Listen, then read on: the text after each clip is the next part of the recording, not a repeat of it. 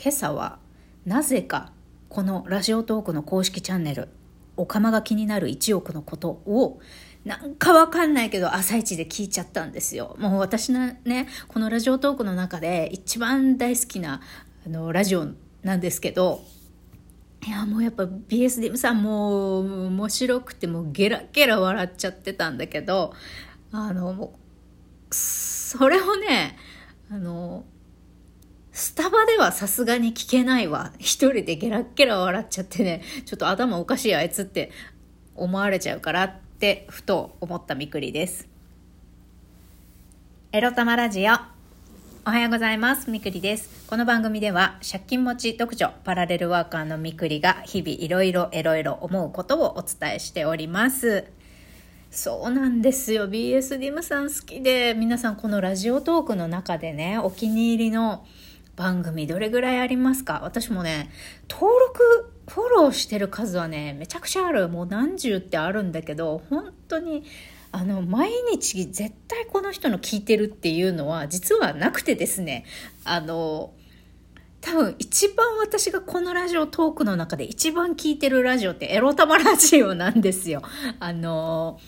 なんだ、撮り直しすべきか否かとかね、音量はちゃんと聞こえるように撮れてるかとか、そういうチェックも含めて、私の一番ファンしてるラジオってエロ玉ラジオなんですが、その次に BS ディムさんかもしれないですね。おかまが気になる1億のこと、皆さん聞いたことあります？なんか、今日もこのままテーマなしで言っちゃおうかな。はい。ということで、今日は雑談したいと思います。今日の雑談は、えー自分を褒めるについてお話ししましょうかね。いや、昨日さ、重い腰を上げて掃除しなきゃいかんとあんだけ言ったのにさ、してないんだよ、掃除。じゃあお前何したのよと。言ったら、あの、お皿洗っちゃった。お皿洗っちゃったよ。でも、まあ、掃除はしてないけど、一応ね、お皿も溜まってたし、まあ、いいじゃないかと、よくやったぞと丸をつけることにしました。あのね、私なんで家事できないんだろう家事できないんだろうっていうかやる気起こらないんだろう今朝、あ散歩しながらね、いろいろ考えた。だけど、多分ね、まあ、無気力もそうなんだけど、おそらく私が今何にもなんだろう、仕事の時間以外、自分のプライベートのことを何にもうまく回せてないのは、多分、YouTube の見過ぎですね。多分ね、私ね、自称、まあ、沖縄のね、同年代の独身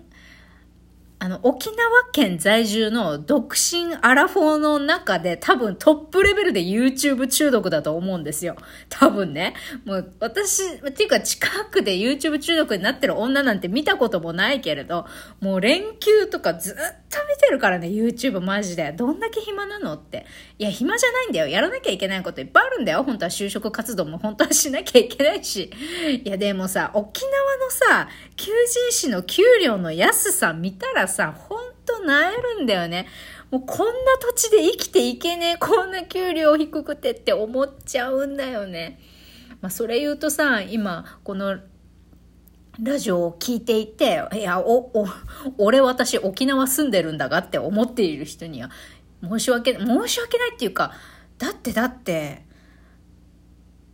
あなたの生活余裕ですか？楽ですか？いや、そうじゃない。沖縄県民の方が多いはずだよ。だって、日本国内で最も貧困な地域の一つだよ。沖縄県民そんな余裕ございません。もう、本当まあ、だからといってね、みんなが本当に食べるの困るほど飢えてるかっつったらそうじゃないけどね。まあ、私はお金の使い方がまずいんですよ。だからもうピーピーピーピー言っているっていうのもありますが、まあ、沖縄、まあまあいいや、沖縄の仕事が安すぎるっていうのは置いといて。いやー、まあ、YouTube も見すぎちゃったけどさ、昨日はまあお皿洗って、で、散歩している時にいろいろ思ったのよ。まあダイエットトもそうだけど今私はあのまあ超重症ではないと思うんだけど、まあ、うつっていう心の病を持っていて一応薬をあの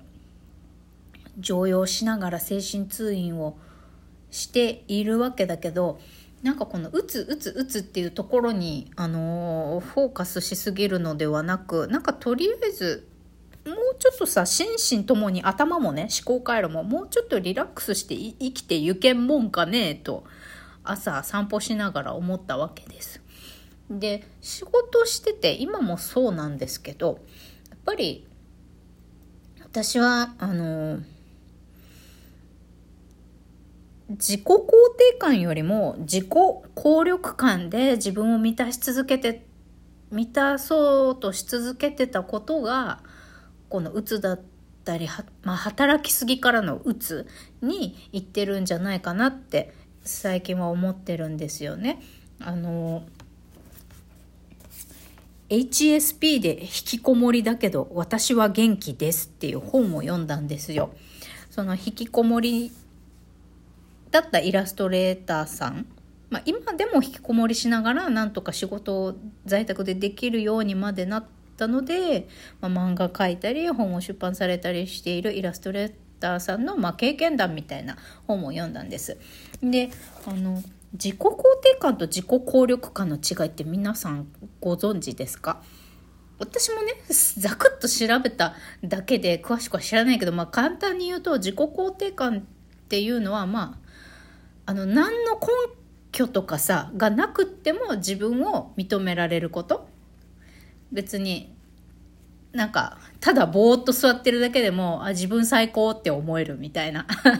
自分自分好きみたいな。簡単に言うとよ。が自己肯定感。まあ、何を成し遂げたかとか、何やってるか、どんな状態かとか関係なく、自分を受け止められてること、自分を認められてること、まあ好きとか、思えることが自己肯定感。自己効力感っていうのは何かを達成することで自分に自信が持てるみたいなことかな。何かをすることで、えー、自分に存在価値が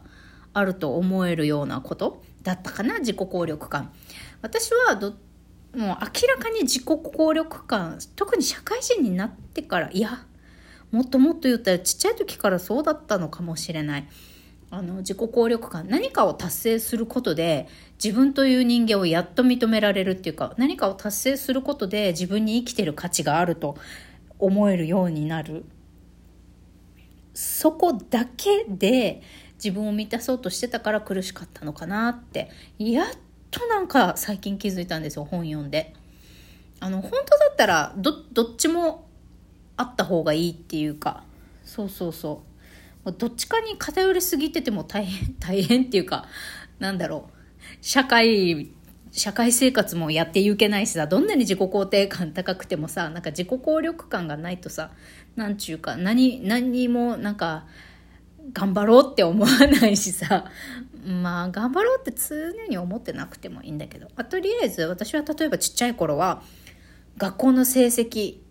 トップ3に入っていないとダメとか、会社に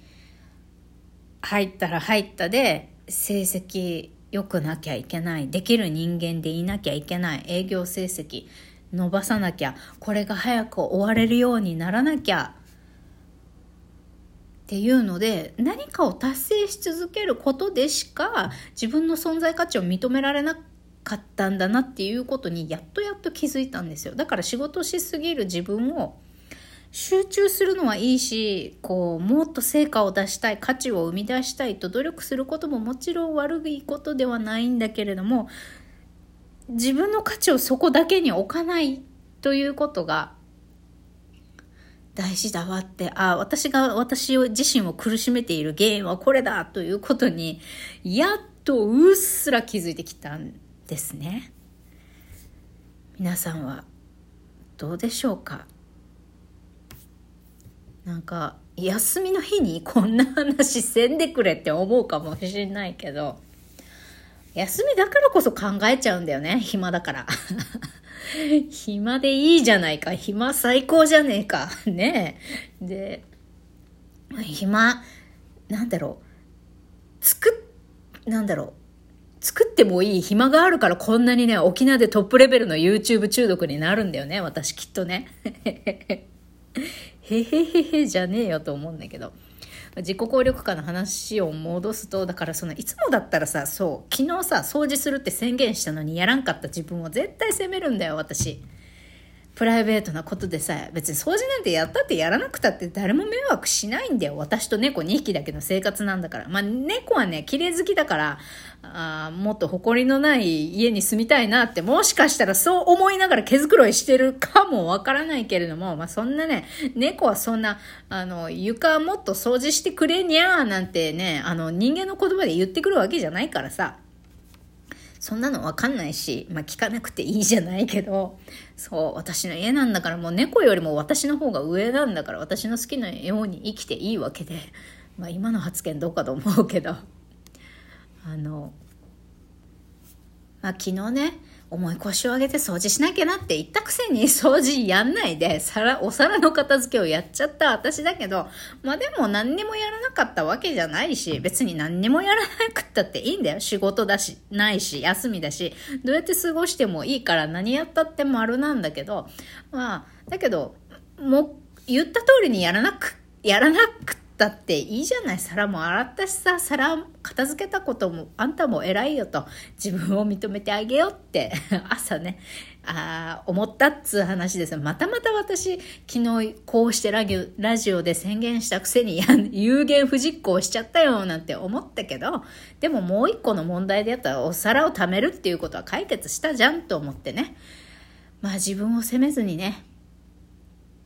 だでもこれやったじゃんってももっとねいろんな角度からね自分をいいように捉えてあげようって改めて思いました。それではまた。バイバイ。